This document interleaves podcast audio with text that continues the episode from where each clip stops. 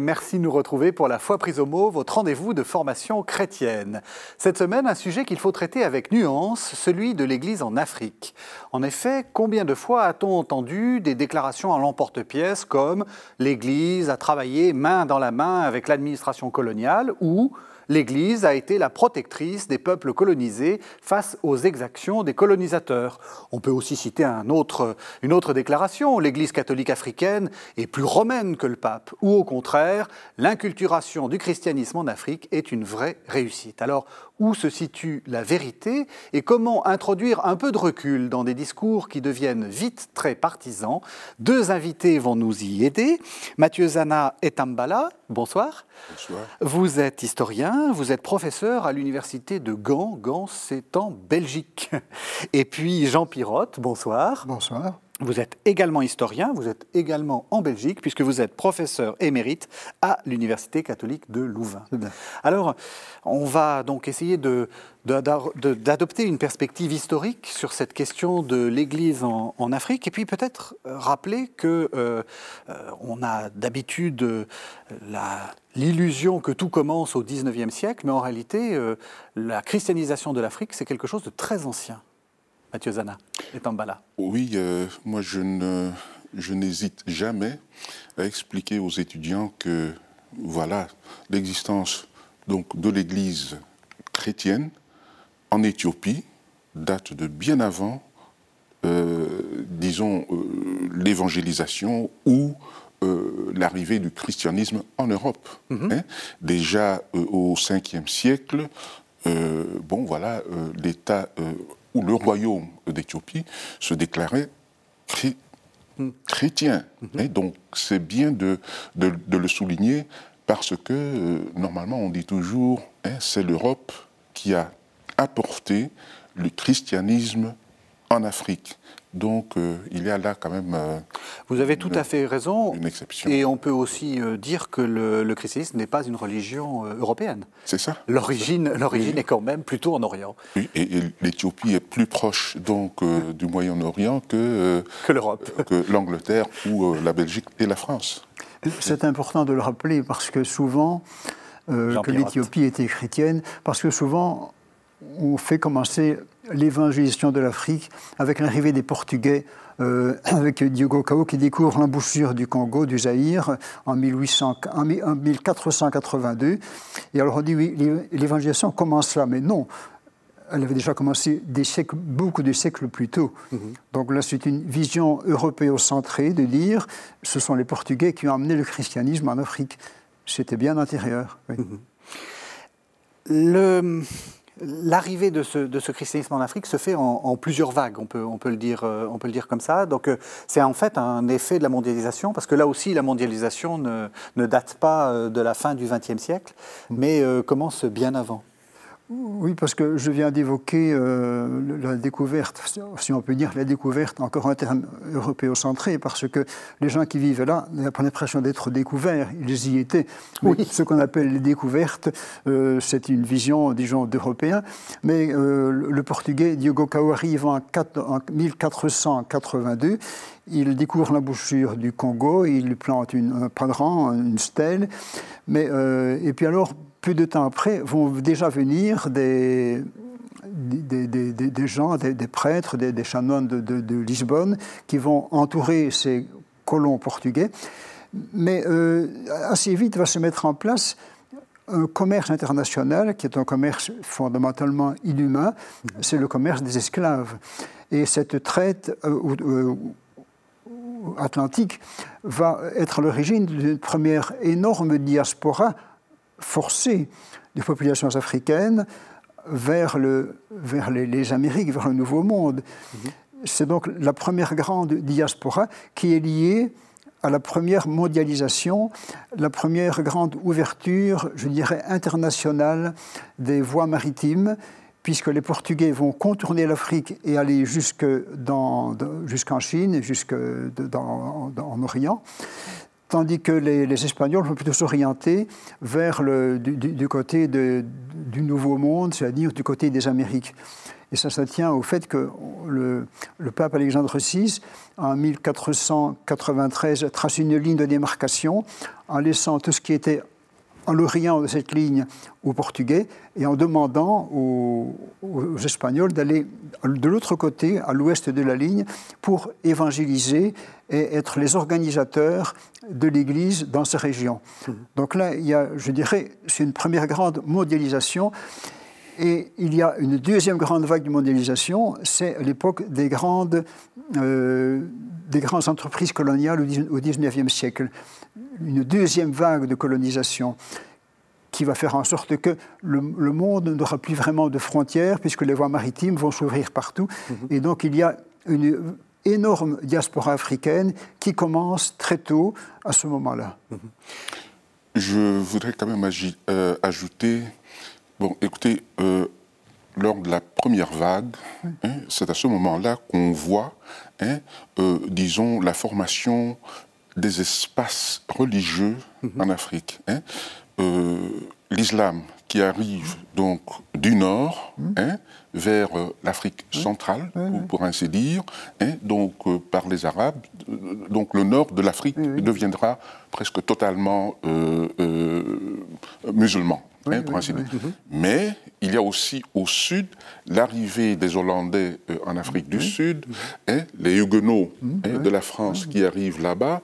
Et donc on, on, assiste à une introduction de deux grandes religions, hein, la pénétration par le nord et par, euh, par, le, euh, par, le, sud. Hein.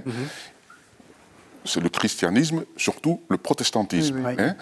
Et euh, tu as bien dit, il y a le royaume du Congo qui, où les Portugais vont arriver et commencer à introduire la religion catholique, pour ainsi dire. Mais c'est dans, ce contexte international, il faut aussi euh, souligner que les, les, Espagnols et les Portugais s'intéressaient plus hmm. au Nouveau Monde, c'est-à-dire hein, aux Amériques, qu'en Afrique. J'ai parfois euh, euh, traversé euh, l'Amérique latine, surtout le Brésil, donc il y a encore des vestiges de cette ancienne présence hein, des cathédrales qui datent du 16e, 17e siècle, tandis qu'en Afrique, bon, voilà, on doit attendre la deuxième vague. Oui. Alors, pour, pour, que le tableau soit, soit complet, vous l'avez dit, les, les, les, Africains ne se découvrent pas eux-mêmes, ils, savaient que l'Afrique existe l'idée romantique qu'il s'agissait euh, de euh, trois personnages dans, une, dans, des petites cases et, où tout, tout, le, tout le monde était euh, dans une, un état de sauvagerie et de barbarie est complètement à revoir aussi. Il y a des royaumes, vous l'avez dit, il y a un royaume du Congo. Il y en avait partout, il y en avait partout en Afrique. Très bien organisé. Bien organisé qu'on peut appeler des, États, hein, une sorte de nation, hein, donc le royaume Congo, mais il y avait aussi euh, en hein, au Mozambique, euh, Ghana, euh, etc. Donc ça, existait, mais tout a été, pour ainsi dire, écrasé, surtout lors de, de la deuxième vague. Je dirais que avant cet écrasement par la deuxième vague coloniale, il y avait bien sûr des royaumes, mais si je reprends euh, la théorie d'un auteur anglo-saxon, Robin Horton, dans les années 1970, qui disait, c'était contesté après, hein, mais qui disait qu'à un moment donné de leur histoire, des peuples qui étaient organisés, mais qui avaient vécu dans un certain cloisonnement géographique, mhm. euh, ressentaient, disait-il, comme une nécessité de s'ouvrir à une cosmologie qui intégrait une vision du monde plus universaliste. Mhm. Et il interprétait les poussées à la fois de l'islam au nord et du christianisme donc, par, par le, plus au sud, comme étant le reflet et la, je dirais, une conséquence de cette vision du monde qui s'ouvrait du fait d'un commerce un peu international, mhm. du fait des voies maritimes, qui s'ouvrait à une vision à une cosmologie mhm. plus décloisonnée. C'était son opinion, mais c'était contesté par la suite. Mhm. La traite, euh, ce qu'on appelle le commerce triangulaire, la, traite des esclaves prend fin quand? Bah, Écoutez, formellement, juridiquement, c'est euh, au, au, début du XIXe euh, siècle, mais le trafic clandestin, ça dure jusqu'en 1870 presque, hein, euh, donc dans l'embouchure du, du, fleuve Congo, à Boma, etc. Donc il y a encore des, des, navires qui viennent embarquer des, des esclaves. 1870, 1875. Hein. Les, théories abolitionnistes euh, sont nées dans les milieux protestants euh, anglo-saxons, les milieux piétistes ou alors les milieux piétistes allemands. Et euh, donc c'est né plutôt dans les milieux protestants. Mais en 1839, je crois, il y a le pape Grégoire XVI qui publie une encyclique contre, contre l'esclavage. Mhm ce qui sera précisé par la suite en 1888 par le, par le pape Léon XIII, qui est publié un encyclique qui condamne clairement. Mais il faut par exemple en France attendre Victor Schœlcher, qui en 1848 supprime définitivement l'esclavage qui avait déjà été supprimé avant, mais rétabli par la suite. Mhm. L'esclavage, parce qu'il était pratiqué par la France dans les, dans les, dans les territoires français d'outre-mer, notamment dans, dans, les Antilles. Et alors là, c'était des sociétés à esclaves, et l'économie tournait grâce aux esclaves. Cela va poser des problèmes économiques, évidemment, ce qui fait que des planteurs vont être en réaction très forte contre cette suppression de l'esclavage. Mais mhm. il faut le dire que ça ne s'est pas fait ni facilement, mais que c'est relativement récent. Mhm. Et quand en 1888, la Vigerie lance la société anti-esclavagiste à Bruxelles notamment, eh bien, euh, l'esclavage est encore pratiqué. Mais lui, il avait surtout en tête l'esclavage dans le bassin du Congo, qui était pratiqué par l'Est, avec ce qu'on appelait les arabisés, qui euh, avaient des, campagnes, je dirais, menaient des campagnes de, récolte d'esclaves. Mhm. Alors, Jean, est-ce qu'on peut euh, quand même ne pas se poser la question euh, quel a été le changement hein, pour, disons, des Africains à ce moment-là. Moi, je crois que avant l'abolition, effectivement, les Africains étaient vus comme des esclaves, mm. hein, hein, euh, dominés par des maîtres d'esclaves, des Blancs, des Européens. Mais à la fin du, du 19e siècle, avec disons, la colonisation moderne, la deuxième vague, eh bien, euh, cet esclave est devenu hein, un travailleur parce que hein, il était forcé. C'était euh, l'ère commençait donc, donc du travail forcé. Mais donc il n'y a pas tant de différence. Il n'y a pas tant de, de, différence. Hein, hein, donc, euh, c'est un, peu, un peu, je dirais, une discussion euh, sémantique. Hein, il euh, par contre, il restait chez lui. Oui, oui, oui. oui. Donc, il reste en Afrique, mais le temps colonial... Oui, comme, et comme dit Mathieu, c'était même paradoxal de voir que on brandissait la, bannière de l'anti-esclavagisme et de l'abolitionnisme en Europe. Euh, il y avait des campagnes anti-esclavagistes qui, étaient menées euh, par des forces coloniales en Afrique centrale, mais qu'en même temps, euh, on pratiquait sous un autre nom le travail forcé avec un régime qui était totalement inhumain, dans l'État dit indépendant du Congo, qui était dirigé par Léopold II, et qui était là véritablement un système d'exploitation éhonté et très dur, euh, tout, un système. Ce n'était pas, comme on l'a dit, des abus, mmh. c'était beaucoup plus que ça. C'était un système, qui était violent et négateur de l'être humain, euh, et qui a été dénoncé euh, dans les campagnes anti-congolaises. Mmh. Oui, mais, mais, Jean, donc, dans la littérature coloniale même du, euh, euh, au terme du 19e siècle, euh, quand Léopold II a commencé à recruter hein, des soldats congolais, hein, donc au Congo même, eh bien, ces soldats étaient considérés par les populations africaines comme des esclaves de l'administration coloniale, comme des esclaves donc de, hein, du régime léopoldien. Donc, c'est dire que le changement n'était pas total. Oui. Hein? Tout à fait. Alors l'Église, comment est-ce qu'elle s'est comportée? Puisque là, on, on arrive à, cette, ce moment de, colonisation. Est-ce que euh, on a l'impression qu'elle a une sorte de rêve romantique, en fait? D'aller d'aller coloniser et donc évangéliser des pays vierges, en fait?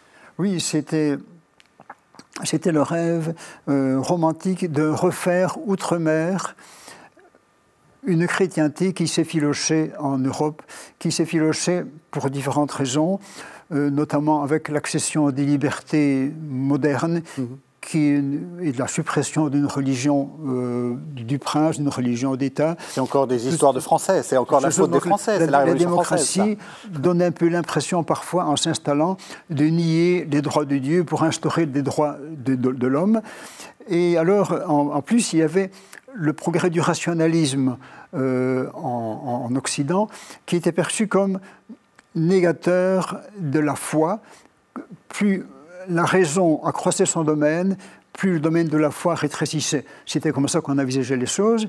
Et alors, il y avait ce paradoxe de voir des missionnaires qui étaient membres de congrégations, qui en Europe combattaient les idées modernes, combattaient les idées libertaires, combattaient le rationalisme, alors que lorsque ces missionnaires arrivaient en Afrique, eh bien, ils étaient les défenseurs euh, de la lutte contre des coutumes asservissantes, contre des coutumes, euh, je dirais, euh, un peu obscurantistes. Mhm. Et alors, ils, étaient en quelque sorte dans, cette, dans ce paradoxe d'être à la fois des, des adversaires des libertés modernes en Europe et des promoteurs d'une lutte contre les, idées obscurantistes lorsqu'ils arrivaient en Afrique. C'est le paradoxe du missionnaire. Est-ce qu'ils ont été pires que les colons, mieux que les colons ou comme les colons? Ben, je, ne sais pas si on peut dire. Euh, euh, c'est une question. oui, oui, oui, Donc ça, c'est quand même un peu. Alors c'est une première chose qui est très importante à dire. C'est-à-dire qu'on ne peut pas faire de généralisation. Oui. Euh, écoutez, moi, je, je, crois que beaucoup de missionnaires étaient de bonne foi.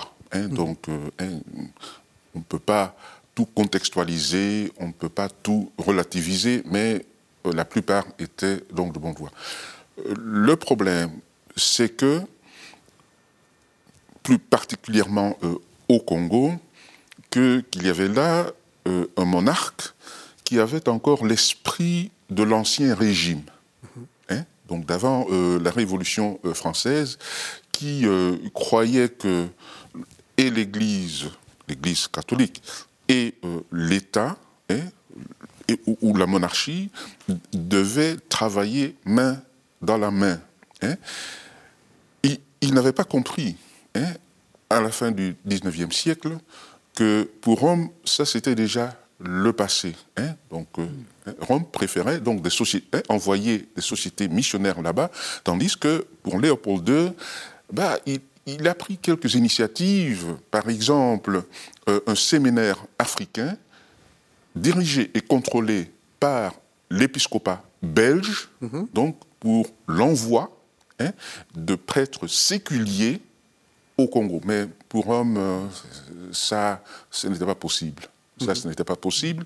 Alors, ce sont des sociétés missionnaires, Père de Skeut, des jésuites, euh, qui ont été envoyés. Et ce n'était pas enfin, c'était peut-être la première fois que euh, Rome ne s'entendait pas de cette façon-là avec euh, euh, Léopold II. Mais prenons, hein, donc Jean vient de parler de cette période, donc du début du XXe siècle, les atrocités, mm-hmm. etc. Alors, l'épiscopat belge a défendu Léopold II, hein, qui niait tout. Mm-hmm. Hein. Même l'épiscopat catholique anglais hmm. hein, était convaincu que c'était des mensonges là euh, des églises protestantes, etc.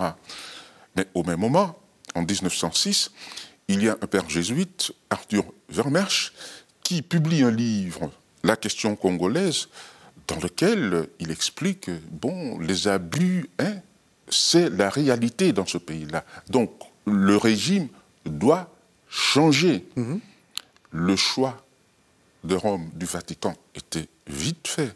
Donc on a cru Arthur Vermersch, qu'on considérait comme euh, une sorte euh, de euh, activiste, mhm. des droits humains, hein, qui défendait les, les, Congolais. Hein. Euh, un peu, on le, on le, comparait avec le dominicain Bartholomeus. Hein.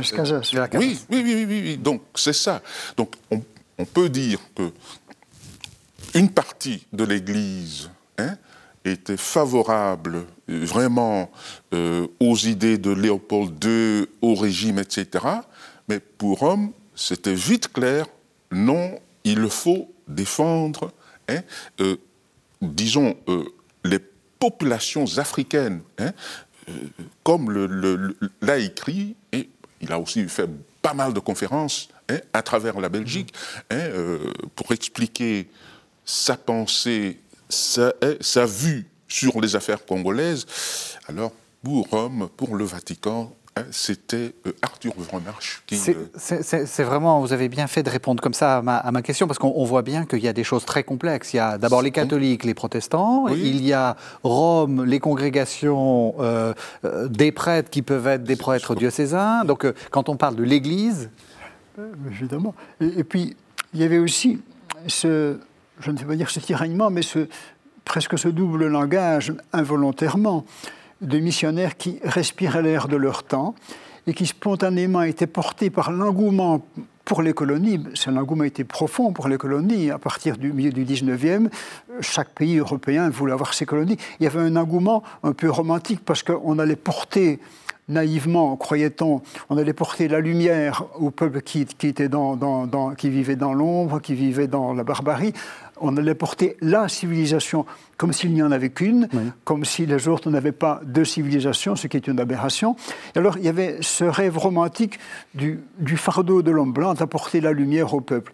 Il y avait vraiment un engouement au point que quand j'étais petit, quand j'étais jeune, on apprenait encore à l'école primaire, c'est dans les années 1940, hein, ce n'est pas hier, mais on apprenait encore à, louanger, à, dire en termes, en termes flatteurs de notre grand roi Léopold II, on ne parlait pas des abus, qui avait donné à la Belgique une grande colonie et qui avait permis l'arrivée du christianisme. Alors, le grand roi Léopold II, depuis, on a appris qu'il était le promoteur d'un système inhumain. On l'a appris depuis, mais on le savait. Mais à l'époque, on ne le savait pas encore, on ne l'apprenait pas. Et il y avait euh, presque ce double langage involontaire des missionnaires qui, qui baignaient dans cette, cette atmosphère, qui avaient conscience d'apporter la culture, la civilisation en même temps que la religion, et aussi, bien sûr, le d'être aussi les, défenseurs d'un ordre européen. Mhm. Et par ailleurs, ils n'hésitaient pas à dénoncer à l'occasion des, je dirais des, situations d'abus. Mhm. Ils le faisaient. Et eux-mêmes luttaient contre ces abus. Mais il y avait ce tiraillement qui n'était même pas perçu par eux. Ils le faisaient spontanément. Quoi. Mhm. Mais vous avez raison, et donc euh, je vous propose qu'on écoute un premier texte qui montre un peu ces, ambiguïtés. C'est un texte du, cardinal Lavigerie dont vous avez parlé, l'archevêque d'Alger, hein, euh, et qui, vous allez voir, c'est un texte en deux temps. Le premier temps, euh, on est dans, en, pleine, en plein romantisme, nous allons apporter la civilisation, puis vous allez voir qu'après, il y a aussi quelques considérations sur le poids politique de la France dans ces régions-là, donc tout ça n'est pas complètement dénué d'arrière-pensée. C'est une lettre à un supérieur de grand séminaire qui date de 1800. Tous les ecclésiastiques ont pris, après les trois premiers mois de postulat, l'habit arabe. C'est aussi un point de leur règle qu'ils ne parlent plus que cette langue. Ils couchent habillés et sur la dure. Leur nourriture se rapproche de celle des indigènes, dont ils devront partager la vie. Tous les jours, à l'heure de leur récréation, ils pensent les plaies des Arabes malades qui se présentent à leur maison et reçoivent en même temps des conseils sur la manière de traiter les maladies les plus dangereuses du pays. C'est une vie rude et mortifiée sans doute, mais elle a le double avantage d'immoler complètement la nature et d'éclairer sur une vocation qui, il ne faut se le dissimuler, est celle de l'abnégation la plus entière, et pour quelques-uns peut-être du martyr. Les régions qui s'étendent entre l'Arabie et le Sénégal sont, jusqu'à l'heure présente, complètement fermé à notre action. Y introduire un élément actif d'assimilation et de conquête morale. Y établir, de distance en distance, des stations françaises par le moyen de nos missionnaires. avoir aussi le moyen d'être exactement renseigné sur les ressources, les besoins, les aspirations de ces contrées inconnues. Rejoindre les grands marchés du centre de l'Afrique, c'est sans contredit étendre l'influence, la puissance de la France, en même temps que répandre les salutaires principes et les féconds enseignements de notre foi. Voilà, étendre l'influence, la puissance de la France, et en même temps que répandre les salutaires principes et les féconds enseignements de notre foi. On voit toute la complexité, et, vous l'avez dit, c'est pas, enfin entre guillemets, si je puis me permettre de parler comme ça, c'est pas le pire, le, cardinal euh, Lavigerie. Non. Il est représentatif de son. Mais c'était quand même, c'était quand même euh, une mentalité qui était fort présente. Je crois que c'est dans l'encyclique Maximum Illud de, Benoît XV en 1919. Je crois qu'il écrit une phrase comme ceci, je la cite plus ou moins de mémoire Grande est notre peine d'avoir vu dans plusieurs pays d'émission des missionnaires plus attachés à défendre les intérêts de leur patrie d'origine que l'intérêt des populations où ils vivent. Une phrase comme ça que je cite de mémoire, mais c'est dans Maximum Illud. Quoi. Ça veut dire qu'en 1919, le pape le constate lui-même, que c'est comme ça, et il le dit, grande est notre peine. Bon. Alors justement, vous allez défendre le, Vatican. Vous, l'avez dit en préparant l'émission, vous défendez le Vatican parce que euh, euh, on voit bien, et c'est Maximum Illud le montre, enfin le texte issu de l'encyclique du pape le montre bien. On est, euh, le Vatican est a plutôt envie de promouvoir un clergé africain euh, et puis le bien-être des populations euh, locales. Bien évidemment, parce que et au Vatican, on était convaincu hein, pour l'implantation du christianisme euh, sur les terres africaines, il le faut mhm. des Africains. Donc il faut commencer par la formation. Hein, mhm dans un premier temps peut-être des auxiliaires, hein, mais donc des prêtres, donc d'un clergé africain. Mhm. Hein. tandis que 90% bah, des missionnaires croyaient encore bah, il faudra euh, un siècle, peut-être deux siècles, avant que les, les, les, Congolais ou les Africains mhm. euh, soient capables donc d'implanter, hein, donc de, christianiser leur propre euh, continent. Hein. Mhm. Et je trouve ça fantastique. Hein. Donc l'idée, c'est aux Africains de christianiser les Africains. Mhm. Ça, c'était, euh, à mon avis, euh, très progressiste. Mais les, il faut dire que les, il y a beaucoup de sociétés missionnaires qui ne croyaient pas à ça, qui commençaient à faire ça. Pourquoi? Ils se sentaient, hein, elle se sentait forcée, hein, mais finalement, euh, Roma locuta, causa finita. Donc, ils, ont dû suivre. Rome a parlé, fini les discussions. mais en fait, Rome voyait les choses d'un point de vue supérieur, un peu plus haut, c'est-à-dire que les missionnaires étaient plongés sur place et ils considéraient un peu avec les préjugés européens de l'époque qu'il fallait d'abord, pas d'abord, mais en même temps apporter la religion chrétienne et la civilisation européenne. Il y avait ce, mélange des deux qu'il fallait apporter, je dirais, conjointement, tandis que Rome voyait les choses d'un point de vue un peu, un peu différent et supérieur. Donc on était, si je puis dire, dans une situation où le clergé sur place, donc les missionnaires, faisaient prévaloir le bien de leur société missionnaire implantée dans un pays plutôt que le bien des populations, mmh. plutôt que, je dirais, la, de semer une plante en terre euh, nouvelle mmh. qui allait produire des fruits différents. Et alors, petite colle, premier, le premier prêtre africain, ça date de. Enfin, quand est-ce qu'il a été euh, ordonné? Au Congo. Le premier prêtre congolais, c'est 1917. Stéphane Kaouzé. S'il te plaît Stéphane Kaouzé. Stéphane Kaouzé, en 1917. Le premier évêque? Ah, Là, il y a contestation parce que dans la première évangélisation, euh, le, roi du Congo, euh, Afonso, qui était converti, a un fils, Afonso meurt en 1945, a un fils Enrique, qui a été ordonné prêtre, qui était le premier prêtre africain, mais de l'ancien régime. Et certains disent qu'il aurait été consacré évêque à Rome. Je ne me prononcerai pas sur la question. Mais sinon euh, Je ne sais pas de quand date le premier, peut-être bien que Mathieu le sait, mais ce que je sais, c'est qu'il faut en 1959 à la veille de l'indépendance pour que le, la hiérarchie soit établie euh, en, au Congo, euh, c'est-à-dire qu'on passe d'un système où chaque congrégation dirige des, vicariats apostoliques qui dépendent de leur propagande d'affidée, et alors là, on instaure la, juridiction ordinaire normale avec des diocèses dont plusieurs, pas tous, sont aux mains euh, de, prêtres, de, enfin d'évêques congolais. 59, mhm. hein, oui. Oui, ça dit tout. je, je, voudrais quand même ajouter, euh, bon, voilà, entre 1930 et 1948, euh, disons, les, les, missionnaires belges ont essayé de convaincre Rome de béatifier le martyr Georges de Gale, hein, Adrien Wellem, euh, tué euh, au Congo, donc royaume du Congo, en décembre 1652. Hein? Mais Rome a refusé. Pourquoi?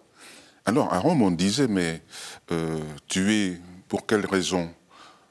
Il brûlait des objets rituels, des trucs, des, donc des, des, des Bakongos, des, Congolais.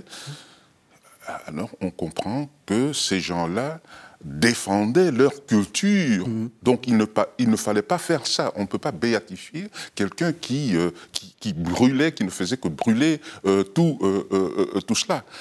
Et Deuxièmement, euh, pour euh, Rome, euh, ce n'était plus l'époque là où, où on, je ne dis pas défendre l'Église belge, l'Église catholique belge. Hein. donc, il, n'était plus question de, des choses pareilles, mais on a commencé l'enquête sur je dirais, l'assassinat du Congolais Isidore Bakanja mhm. hein, par un agent commercial euh, belge en 1911-1912, hein, mort en défendant la religion euh, chrétienne.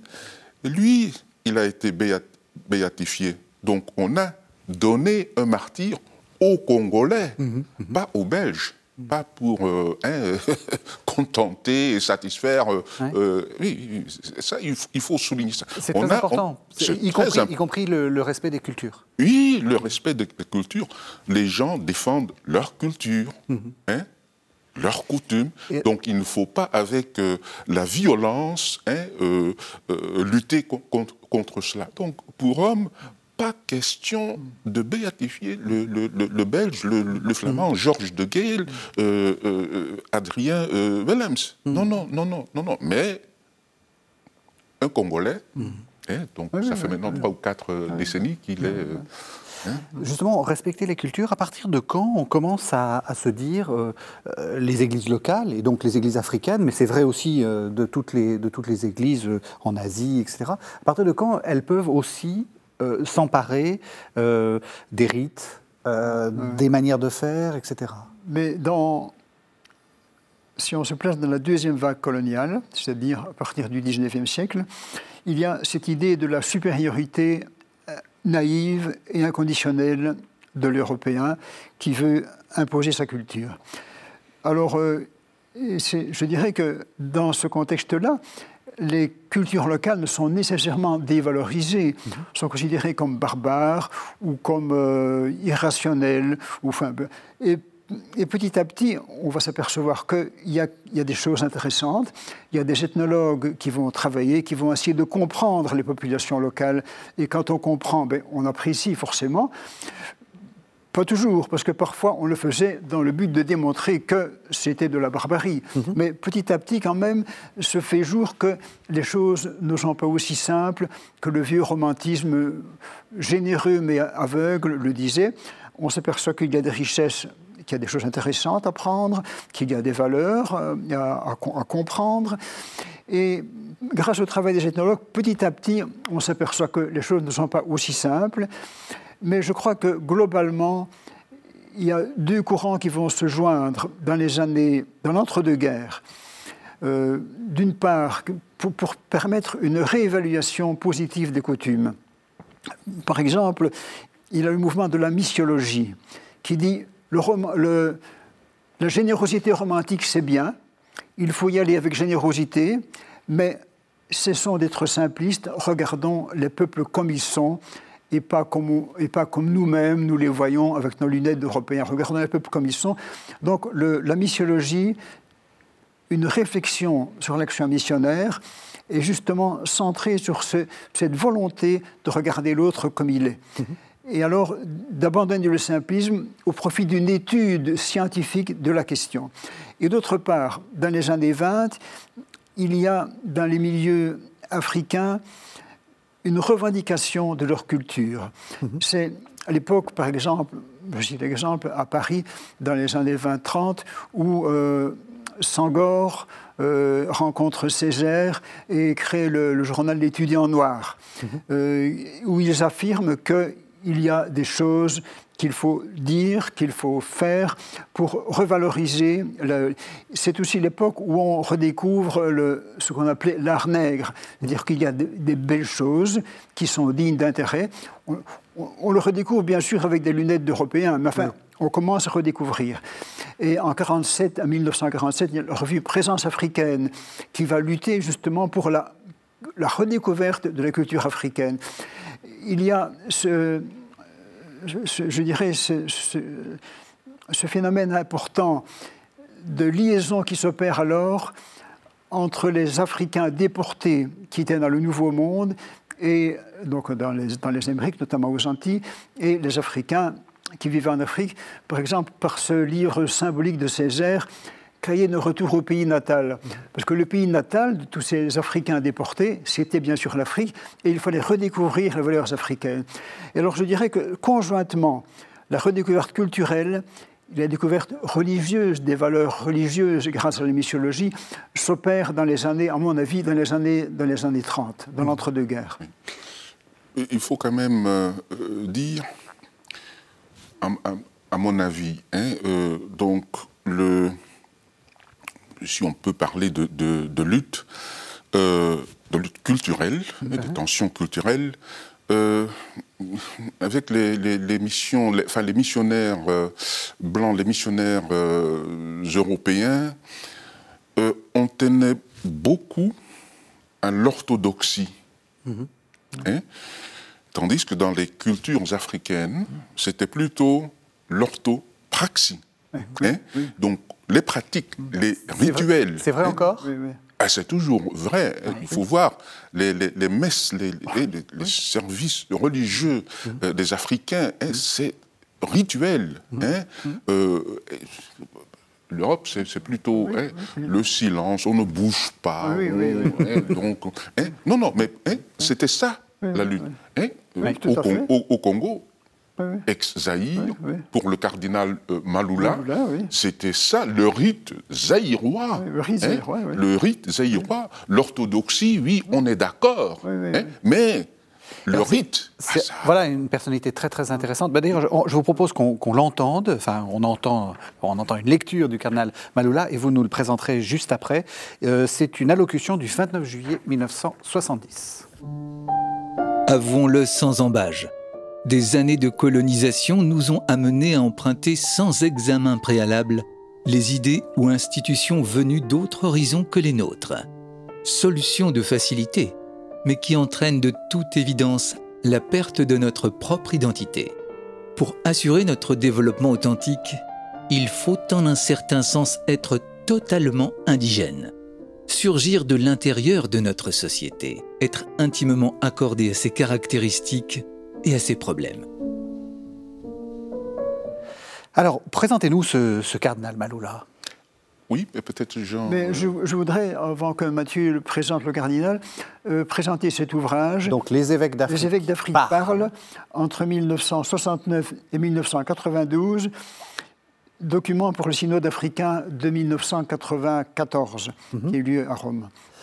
Euh, ce, livre-là rassemble des textes des évêques du Congo, du Zaïre à l'époque, mhm. du Congo, euh, des textes sur les différents domaines, sur les différents thèmes, et tout est abordé avec, je dirais, une, assez grande liberté, mhm. et ils remettent les, les choses en place d'un point de vue africain, et c'est un livre fort intéressant de ce point de vue-là. Ce sont des textes, je dirais, des textes fondateurs, si je puis dire, de l'Église africaine telle qu'elle se vit maintenant. Mhm. voilà, Mathieu peut présenter. Oui, Alors, le cardinal Maloula. La même chose existe pour les textes du cardinal Maloula, Oui, qui, oui. qui ont été euh, rassemblés par le père euh, Feu, le père Léon de Saint-Moulin, Oui, hein, en oui. sept ou huit euh, volumes là. hein, donc, Oh, il était bavard, le cardinal. Oui, oui, oui, oui, oui. Mais enfin, il a fait longue carrière euh, aussi hein, en tant Mhm. que prêtre. D'ailleurs, en petit détail, c'est lui, lui qui a marié mes parents. euh, Donc, euh, Félicitations. merci, merci beaucoup. Et qui, euh, qui a connu euh, la première république, c'est-à-dire des moments très difficiles. Le Congo a traversé des moments très difficiles, hein, de 60 jusqu'à 65. hein. Et après cela, arrive au pouvoir euh, Mobutu, le, le président Mobutu, pour qui euh, c'est la lutte pour l'authenticité. hein. Donc, vous voyez, il y a un président, l'authenticité, euh, et puis l'autre, hein, le cardinal Malula, et voilà le rite zaïrois. Mais euh, après un certain temps, il y a eu des problèmes, des tensions entre, entre les deux. hein.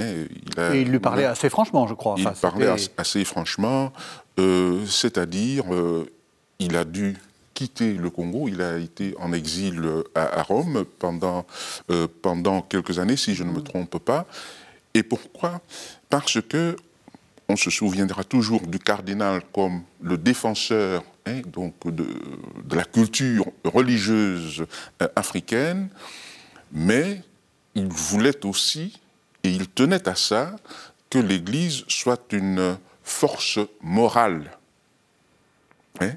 Donc il luttait contre l'érosion morale politique, hein, donc du monde politique. C'est la raison pour laquelle euh, euh, Mobutu ne voulait plus de, de- de lui. Le régime de Mobutu, on peut le dire, était un peu corrompu. Un peu, un tout, un tout petit peu. Oui. C'est quoi ce fameux rite zaïrois Ah, je crois que Non, Mathieu mais est plus, plus à même que moi d'en parler, mais c'est un, je dirais que c'est un rite qui fait davantage de place à la, au- à la gestuelle, à la spontanéité.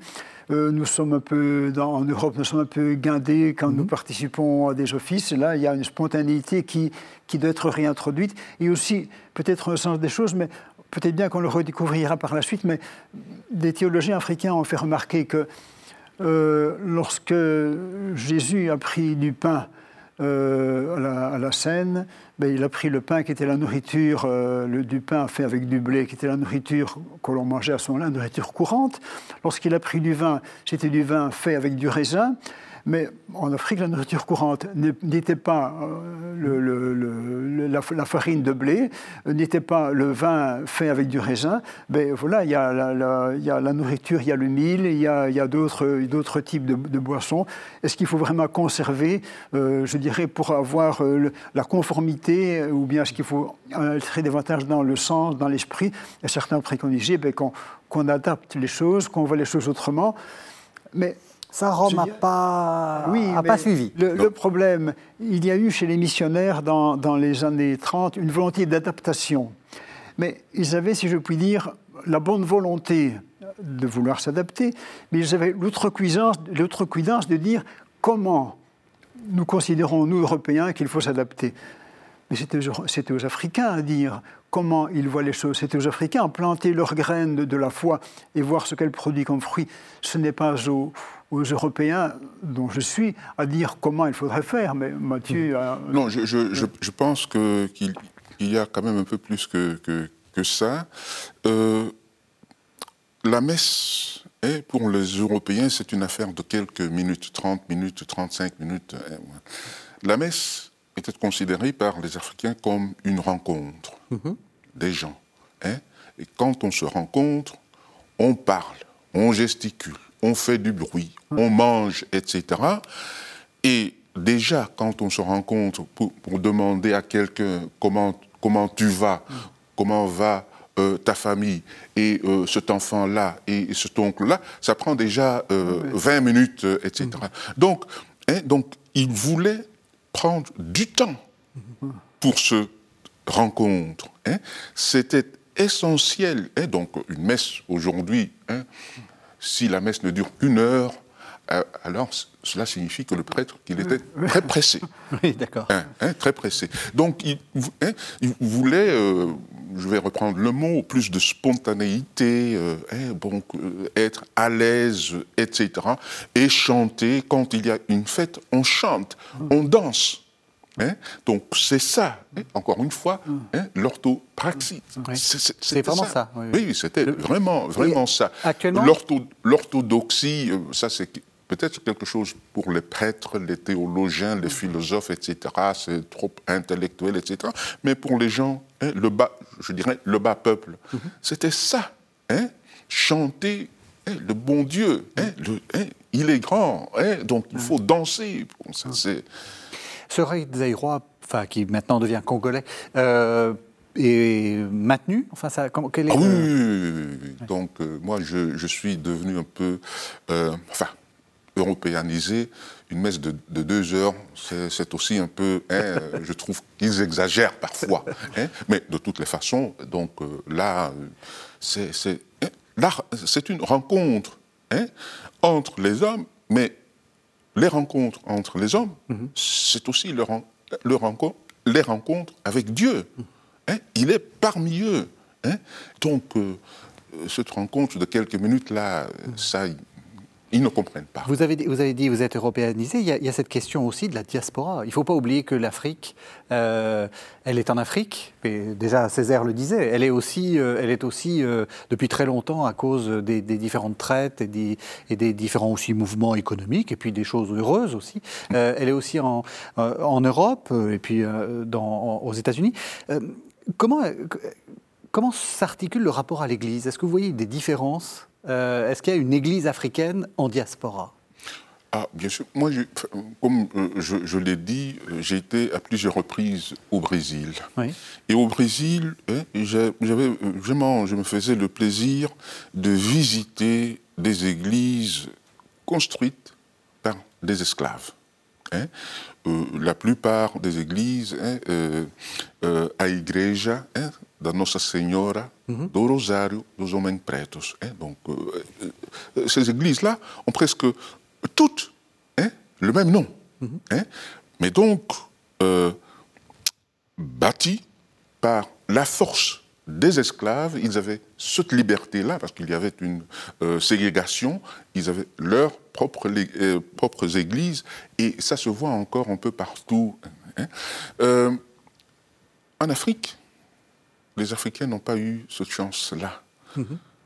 Toutes les églises ont été, hein, jusqu'en 1960, hein, construites par les missionnaires blancs, les mhm. missionnaires européens. Toutefois,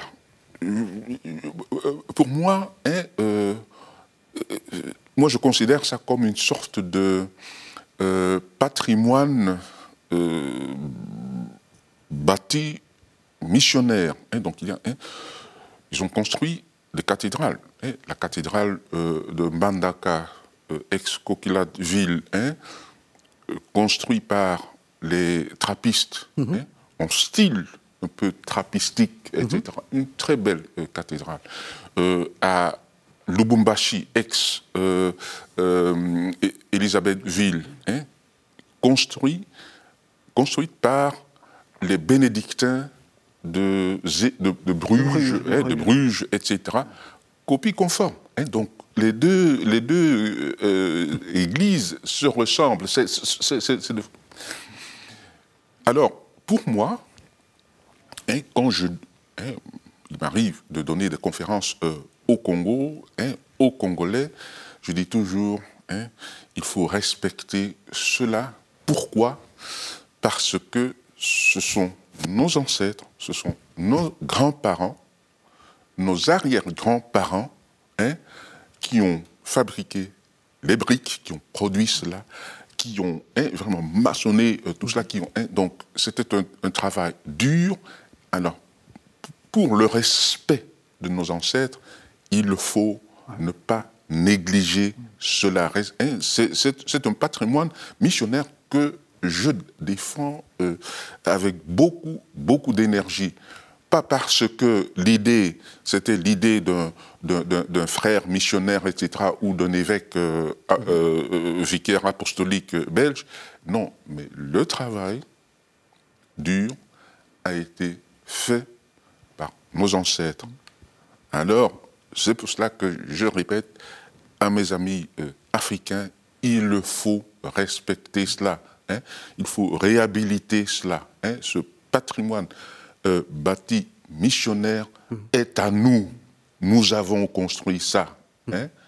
Et donc, il faut euh, aussi euh, connaître son histoire. Il faut connaître son, son histoire. Mais dans, dans le même ordre d'idées, je dirais que on a beaucoup parlé maintenant des, missionnaires, des, des, prêtres, etc., des congrégations religieuses, mais on n'a pas dit le rôle des autochtones, des catéchistes, qui ont véritablement été les traducteurs de la foi, non pas traducteurs uniquement linguistiques, mais les traducteurs dans la vie courante. On a, parce que les missionnaires, c'est bien, mais ils transmettaient les choses par le catéchiste. C'était lui qui faisait comprendre aux gens pas mal de choses à leur façon et qui ont déjà amorcé une première inculturation mhm. parce qu'ils traduisaient les choses comme ils le sentaient et pas nécessairement comme le missionnaire le voulait. Donc le rôle des catéchistes était fort important, à mon point de vue. Et aussi actuellement, ce qu'il faudrait aussi souligner dans l'Église actuelle, à mon avis, c'est le rôle des femmes qui ont été les piliers de bien des choses euh, dans les situations euh, qu'a connu le, le, Zaïre et puis le Congo au point de vue politique. Et c'est le mot de la fin? Allez-y. Oui, Jean, je, je euh, tu as déjà visité le musée de Tervuren euh, rénové. Euh, oui, oui. Hein, Donc c'est en Belgique. Le musée de Tervuren, c'est à, euh, à, côté de Bruxelles. À, côté de Bruxelles. On arrive à la fin de l'émission. Oui, voilà. vous aurez le mot de la fin. À, un certain moment, on va donc montrer des missionnaires, linguistes, etc. Et les livres, hein, les grammaires, les dictionnaires qu'ils ont publiés, et leurs noms sont là, Hulstart, Boulard, etc., qui sont très connus. Hein, euh, donc, hein. Et de l'autre côté, on voit, oui, euh, ils ont eu euh, l'aide de quelques catéchistes et secrétaires. Personnellement, hmm. je l'ai déjà dit tout haut, je trouve ça scandaleux. Oui, bien sûr, je trouve ça scandaleux, hein, parce qu'en fait, ce n'était pas leur langue, mais c'est grâce, grâce à ces secrétaires. il faut aussi mentionner leur nom. Il faut mentionner leur nom. Eh Mais il reste des inconnus, euh, bon, voilà, un tel, un tel. Ça, je, je n'accepte pas. Et les Africains n'ont pas à accepter cela. Vous avez raison. Merci, merci à tous les deux. Merci de nous avoir suivis. Vous savez que vous pouvez retrouver cette émission sur le site internet de la chaîne www.ktotv.com et on se retrouve non pas la semaine prochaine puisque nous allons faire une petite relâche. On se retrouve en septembre pour une nouvelle saison de la foi prise au mot. Mais d'ici là, vous pouvez continuer à regarder la chaîne puisqu'il va y avoir des rediffusions. Donc, bon été et à bientôt.